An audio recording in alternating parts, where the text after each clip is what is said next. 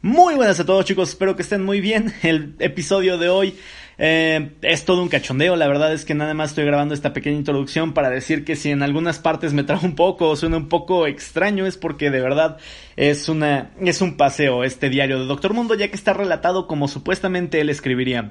Entonces, si gustas disfrutar de cómo se ve escrito, puedes ver la transcripción en mi canal de YouTube que voy a anexar al video. Eh, bueno, que más bien en el video va a salir la transcripción mientras vas escuchando la historia. Y en el Spotify voy a dejar los links para que puedas ir directamente a la transcripción y puedas entender por qué es que me costó un poco más de trabajo leer esta historia. Y también para que entiendas el trasfondo que tiene, ¿no? que es lo entretenido de leer de esta historia, más que nada. La historia en realidad no tiene mucha relevancia, pero es el cierre de las historias de Doctor Mundo para irnos ya directamente con Viego. Y pues nada gente, los dejo con el podcast, espero que lo disfruten y para que entiendas mejor por qué me costó tanto trabajo leerlo y tampoco encontrar bien la entonación para seguir entre los días y eso, sí te sugiero que, que vayas a ver el video en YouTube o veas directamente la transcripción que dejaré en la descripción. Eh, muchas gracias por escuchar, hasta luego. Dairio Médico de Mundo. Algunas porciones de este texto fueron transcritas con fines de legibilidad y editadas para corregir gramática por John O'Brien. Día 283. Querido diario, sin paciente soy. Pero está bien, todo negocio tiene días malos. No me preocupa. De hecho es bueno porque quiere decir que la gente de Saúl está sana. Siempre digo, no tener pacientes son buenas noticias. Día 301.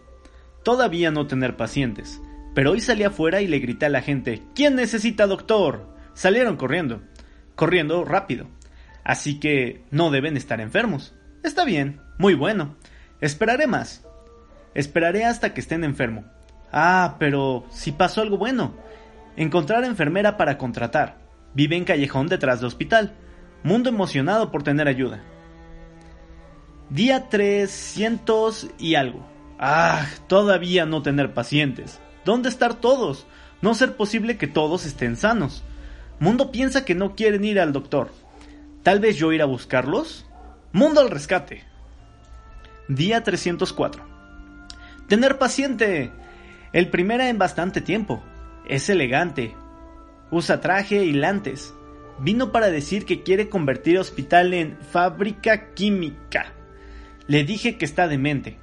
Lo puse en la vieja habitación de Mundo, la que está alcolchonada. Buen lugar para gritar. Estará feliz ahí por ahora. Día 305. Malas noticias. Mi paciente se está deteriorando. Piensa que trabaja para el quimovarón. No quiere comer y no para de gritar. Sigue gritando, lo lamentarás, doctor Mundo. Mundo decirle que yo lamentar porque está loco, pero Mundo curará. Eso puede tratar. Día 306. Hoy usé un tratamiento maravilloso en el paciente.